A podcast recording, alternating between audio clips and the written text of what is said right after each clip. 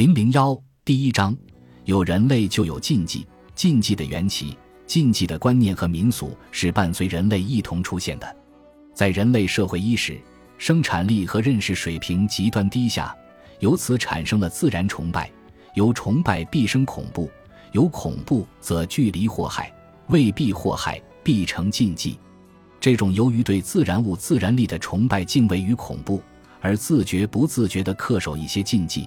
期望通过这种自我约束的信仰形式，把自然界种种异己的力量转化成顺己助己的力量，获得神灵的恩赐和避免惩罚，从而形成了最早的禁忌习俗。先看两则有关禁忌习俗的故事。浙江舟山渔场是我国四大渔场之一，岛上居民严行七男一女不能乘船的禁忌，传承了七男一女就会在大洋里出事。老渔民讲。这禁忌不知传承了多少年，据说它与八仙过海的传说有关。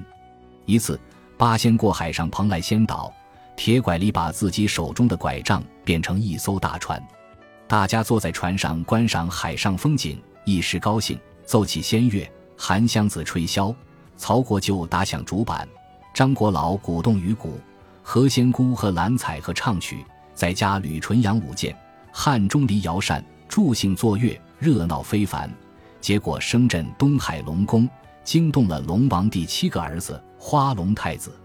他因见何仙姑色已皆绝，就兴风作浪，把他抢入龙宫。七位大仙见少了何仙姑，就各自记起法宝，一齐杀向龙宫，救回何仙姑。花龙太子因在八仙面前吃了败仗，就怀恨在心，每见有七男一女同船出海。便要肇事寻衅，所以在渔民中就有了这个禁忌。苗族流行撒秧过后不吹笙的习俗，其来历也有说法。古时候，苗族先人和别的地方打仗，男人都去参加。冬天过去了，春天来了，男人们也还没回来，寨子里的妇女们都哭了起来。他们的哭声感动了神仙老人，神仙老人带着他的徒弟来到苗寨上，吹响了芦笙。正在远方打仗的男人听见家乡的芦声响，再也无心打仗了，丢下武器就赶路回家。死去的男人听见芦声响，也都活转过来了。男人都回来了，他们听说是神仙老人吹的仙曲，就想要不赶快学着吹，一久就忘了，那太可惜了。于是都拿着芦笙要吹。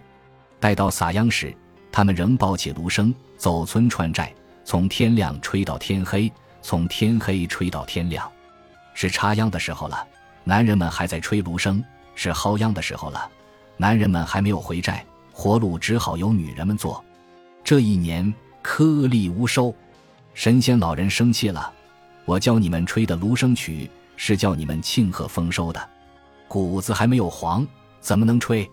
从那以后，苗家就立下了规矩：撒秧过后不准吹芦笙，大家都专心做活路。直到稻谷快黄了，才听得见芦声响。这两则故事说明，禁忌就是禁止某种行为，破坏禁忌必然付出代价。弗洛伊德举过许多例证，其中之一为，在新西兰，有位僧王吃完饭后将残肴留置在路旁，然而在他刚走不久，一位饥饿的奴隶发现了这些残肴，于是他没问清楚就囫囵吞下。就在这时，一位惊恐的旁观者告诉他，那些食物乃系属于一位僧王的。本来，这个奴隶是一位强壮且勇敢的青年，但是当他听说了这致命的消息后，全身开始痉挛，且胃部发生剧烈的绞痛，症状一直延续到当天傍晚，终于不治而死。这个奴隶的死看起来并不是僧王本身的神秘力量，而是因为无法克制内心的恐惧而自我折磨死。他死于心理因素。禁忌动物与僧王的神秘力量的来源实质是相同的。试想，要是没有僧王之物吃不得、吃必有灾的禁忌说法，他内心不至于产生如此强大的压力。法国学者列维·布留尔也说过，对原始人来说是没有任何偶然的东西。他所列举的一则刚果朗丹的土著人对帽子的禁忌，很能说明这一点。在朗丹有一次旱灾，被归咎于传教士们在祈祷仪式中戴上了一种特别的帽子。只要有人类，就有禁忌。弗洛伊德在《图腾与禁忌》中说，伍恩特形容塔布是人类最古老的无形法律，它的存在通常被认为远比神的观念和任何宗教信仰的产生还要早。从现有考古发掘的成果看，这一说法是可以成立的，因为原始人在某些强大、凶猛的具体自然物面前是能够产生恐怖感觉和逃避行为的。这种恐怖和逃避是原始人的本能，与动物的本能差不多，但人的本能是被意识到了的本能。比如，当原始先民数次遭到蛇、虎等猛兽的侵害之后，就会对这类动物产生记忆，经过多次记忆和印象重复，而对它们形成可怕的观念，于是，在以后的活动中便竭力绕开这些动物。禁忌是人类最古老的无形法律。远比神的观念和任何宗教信仰的产生还要早。远古猎手面对自然气候的严酷，更感到自身软弱无力。每当狂风怒号、冰雪连天，猎手们就会凭着以往的经验而偃旗息鼓，不敢动作，唯恐身陷不测。这些出于自我保护欲望的行为，实际也是对危险事物的一种本能性的禁忌。当然，此时的禁忌仅处于萌芽状况。表现为对具体的真实的危险的恐惧和逃避，而真正意义上的禁忌，其危险则是想象的、虚拟的。由于当时人们的智力尚不具备概括和抽象的能力，所以禁忌现象还没有在抽象的、看不见的危险情境中形成。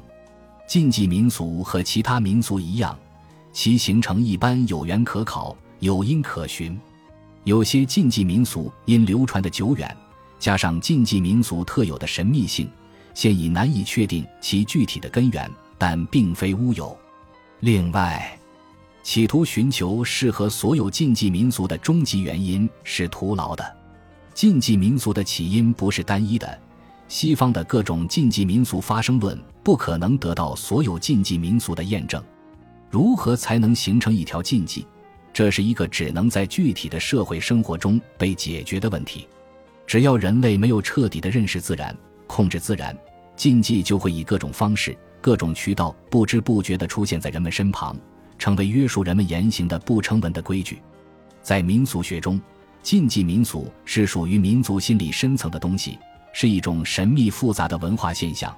只有具体事项具体分析，方可真正把握这一文化的底蕴，从一个侧面揭示人类文化进展的轨迹。揭示其在民众的生产和生活中所起的消极或积极的作用。